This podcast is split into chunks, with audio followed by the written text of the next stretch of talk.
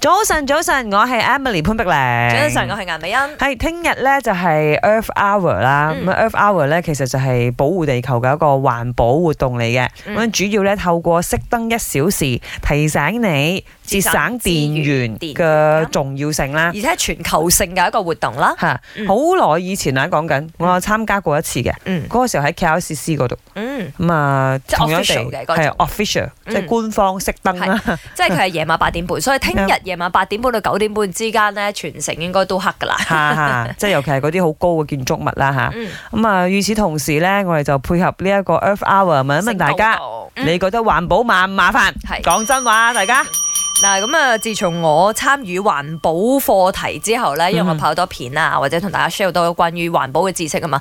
咁誒、呃的而且確我聽到最多嘅聲音喺我身邊，就問佢哋：咦，點解你哋冇參與環保啊？對於環保你識幾多？咁佢哋第一個印象就係、環保好麻煩。所以我哋就放咗個問號問大家：環保麻煩，你覺得咧？咁樣啦，啊以一個平民百姓嘅角度，嗯我話你知，我明白 嗯地地球係需要被保護嘅，啱，但係環保麻唔麻煩呢？喺馬來西亞環保係麻煩嘅，嗯，喺馬來西亞我講緊，嗯，嗯因為可能有好多措施呢，佢唔 friendly 啊，嗯，所以就導致大家係咪？因為如果唔全你面啦唔全面，係有好多時候我環保係要透過日常去做噶嘛。啱啱啱咁啊，呢個除非你係一個真係自覺性好高嘅人啦。嗯如果你係一個好忙嘅人啊，嗯你好多時候就會嗯被逼唔環保 啊，因為你覺得環保好麻煩。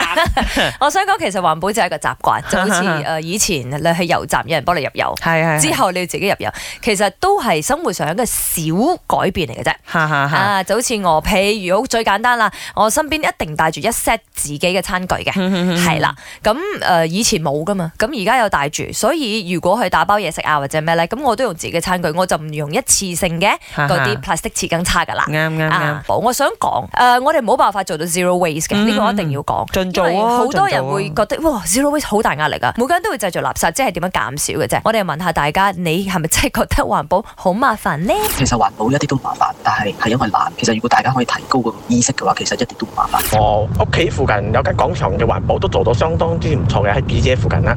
你會翻去攞啲嘢去環保，係可以積翻換下個廣場嘅 point。我唯一第一次係睇到馬來西亞係有一間廣場可以做到廚餘啊，嗰啲餐廳廚餘可以攞去一個維修站攞去做肥料嘅。做咩？點解其他嘅廣場唔可以做呢？每日收工之前攞個廚餘去個某間房嗰度整成肥料嘅，所以你又唔使製造垃圾啦。廚餘又得好做環保，陣間人民呢，攞可以攞啲環保嘅嘢攞去嗰度換 point 換錢之類嘅。